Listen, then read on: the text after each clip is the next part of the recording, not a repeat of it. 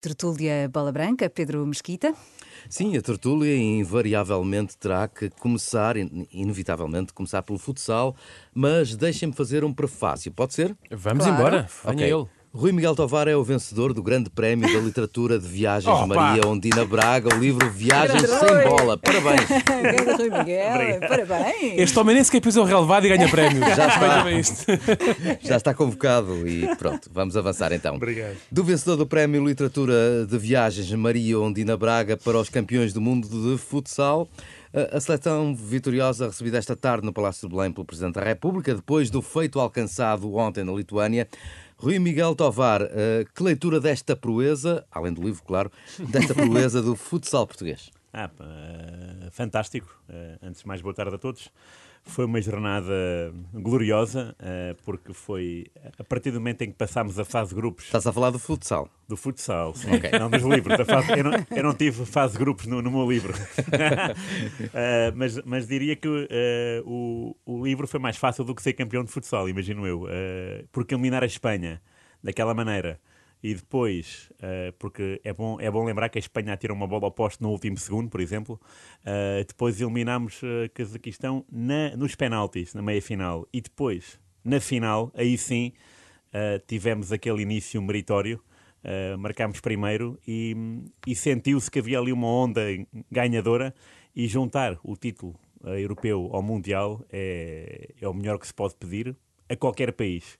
Se pensarmos que Portugal há, há 15 anos uh, ou há 10 anos não era assim tão considerado no mundo do futsal e agora de facto é a grande referência, dá para ver o salto vertiginoso e é preciso ver que naquela equipa havia jogadores de Sporting, Benfica e até do Braga. E é essa, uh, essa a curiosidade é que dá para tudo e até os jogadores do Braga estão lá, isso, isso diz bem também do, do valor do nosso campeonato isso é muito importante.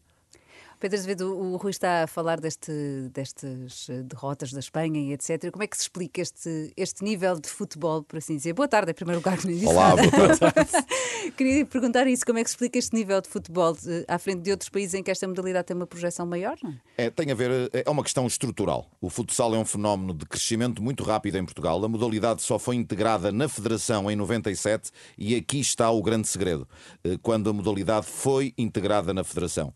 Eh, há estabilidade na direção técnica.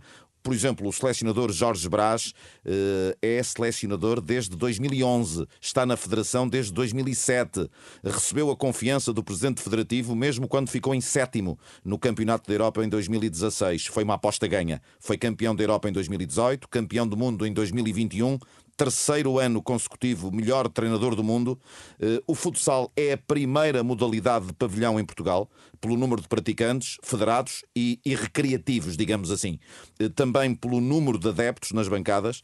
A modalidade tem vindo a crescer muito. O Benfica foi campeão da Europa em 2010. O Sporting em 2019 e 2021 também foi duas vezes campeão da Europa. Estas duas equipas já foram a sete finais europeias. O Ricardinho foi seis vezes o melhor do mundo, eh, também contribuiu para este impulso.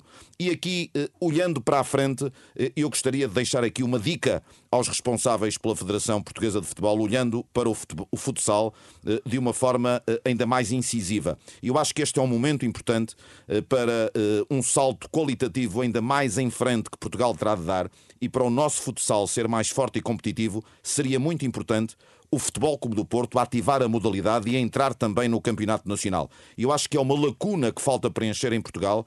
Uh, o Porto a entrar, já lá está o Sporting e o Benfica, uh, para o nosso futsal se tornar mais competitivo, mais interessante e mais mediático. E depois do futsal, bem melhor que o bacalhau à brás, passamos para o futebol, numa jornada que teve na luz a grande surpresa. O Benfica perdeu em casa com o Portimonense, quatro dias depois de, um, de uma vitória categórica frente ao Barcelona para a Liga dos Campeões. Foi a primeira derrota do Benfica esta época em jogos oficiais.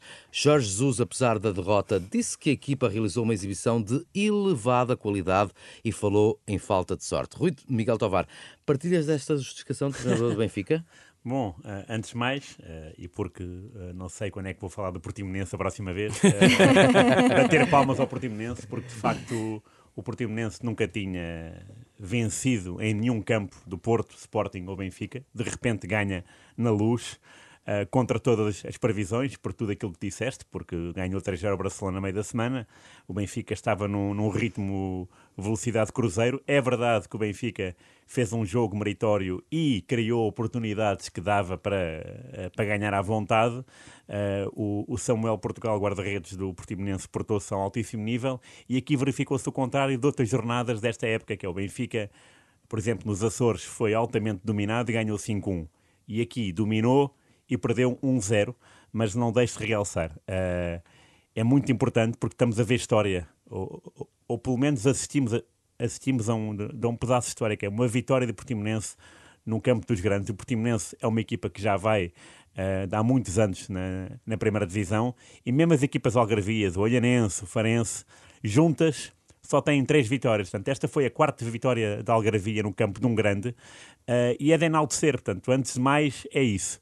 E depois, pronto, obviamente que o Jorge Jesus tem, tem, tem, tem o seu jogo de palavras. Uh, ele é treinador, mas também é um, um entertainer, digamos. Uh, mas diria que o que há para realçar, o Benfica fez um jogo que dava para ganhar, mas quem ganhou foi o Portimonense e há que aplaudir esse facto que foi uh, extraordinário.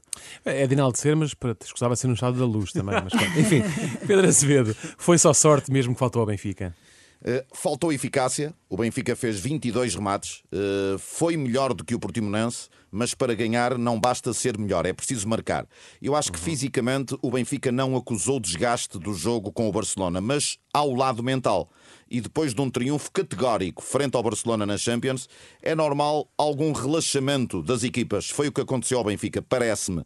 Há também muito mérito do Portimonense, como já disse muito bem o Rui Miguel Tovar, defendeu bem, eh, teve um guarda-redes com uma exibição de mão cheia, o brasileiro Samuel Portugal, e deixo aqui um reparo a Jorge Jesus, eh, pelo timing de opções ininteligíveis, eh, quando coloca um ponta de lança ao minuto 87 eh, e um extremo ao minuto 89, quando esteve a perder desde o minuto 66. Opções de difícil compreensão. Era para marcar aos 88. Só se fosse. Ora bem, o Portimonense foi um verdadeiro Dom Rodrigo na luz. Já o campeão Sporting voltou a ganhar por um gol de diferença, desta vez em Aroca por 2-1. A equipa reagiu com uma vitória à derrota a meio da semana em Dortmund para a Liga dos Campeões. Pedro Azevedo, relataste o jogo em Aroca. Foi uma vitória segura ou tremida, como o resultado sugere? Ah, o Sporting teve sempre o jogo controlado, eh, controlado com bola até às substituições. Só nos últimos 15 minutos, mais ou menos, eh, perdeu a espaços essa autoridade que tinha tido no jogo eh, e perdeu essa autoridade quando saíram jogadores como Paulinho, Sarabia, Bragança, Mateus Nunes, quatro dias depois de Dortmund. Mateus Nunes está em grande forma. Bragança, em campo, reclamou mais minutos ao treinador, eh, mas a ausência de Pote nota-se muito neste Sporting. Paulinho anda divorciado do golo eh, e o Sporting desespera eh, pelo, pela presença de Pote na equipa. Continua alucinado, está para breve o regresso, mas Pote é necessário, nota-se neste Sporting, para o Sporting chegar a resultados que lhe possam dar mais tranquilidade nos jogos. Rui, se, se juntarmos a Supertaça ao Sporting nas provas internas, soma 9 nove jogos, uhum. ainda não perdeu, ganhou sete jogos, mas cinco venceu por um gol de diferença. O que é que está a faltar ao Sporting para obter resultados, hum, diria, mais confortáveis? É assim, eu uh, já na época passada, quando o Sporting foi, foi campeão, ainda, por acaso não fiz as contas, mas muitas vezes o Sporting ganhava pela margem mínima, ganhava de forma sofrida. Lembro-me de alguns jogos como o de Barcelos, uh, do Coates 2-1, lembro-me de um 1 a 0 uh, no São Luís, uh, com o Farense, o Jorge Costa.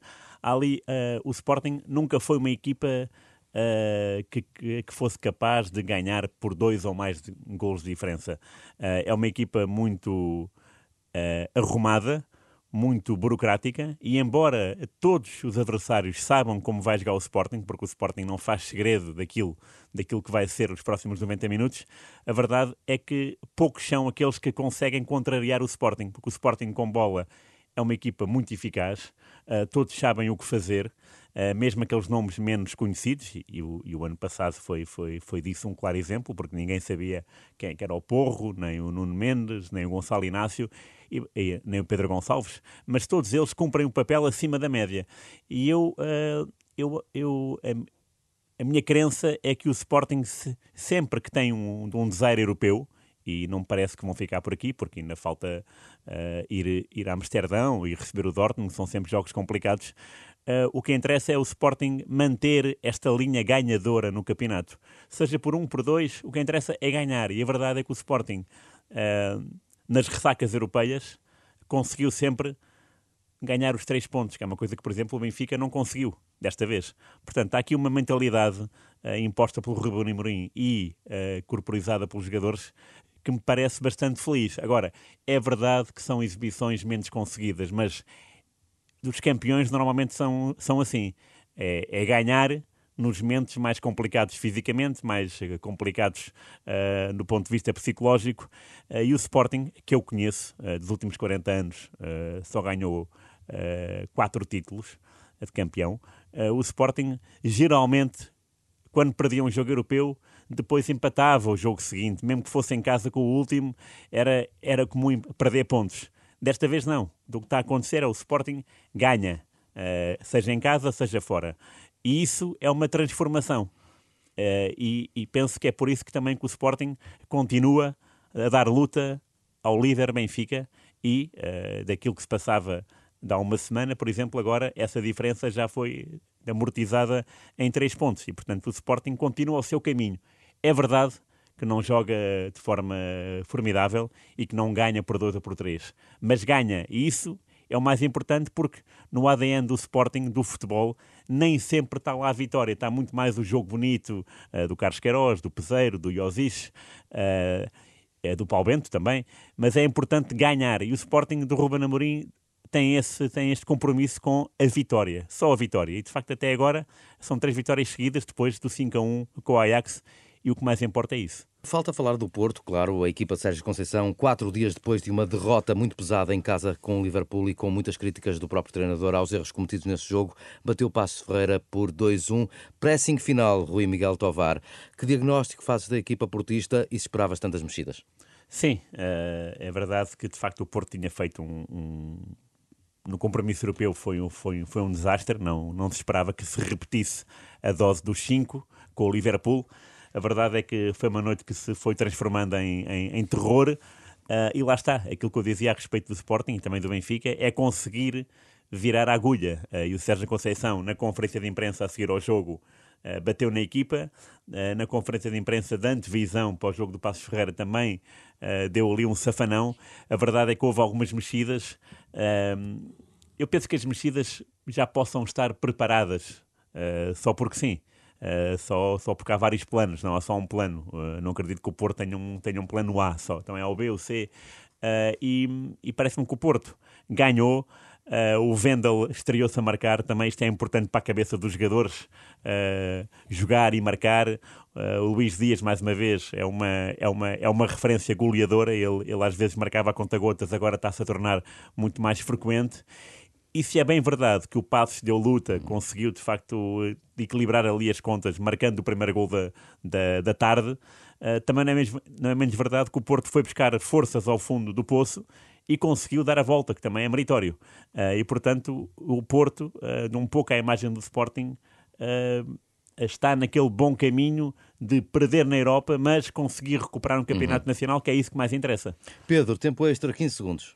É só para dizer que o Porto precisava de uma chicotada psicológica depois do que aconteceu frente ao Liverpool.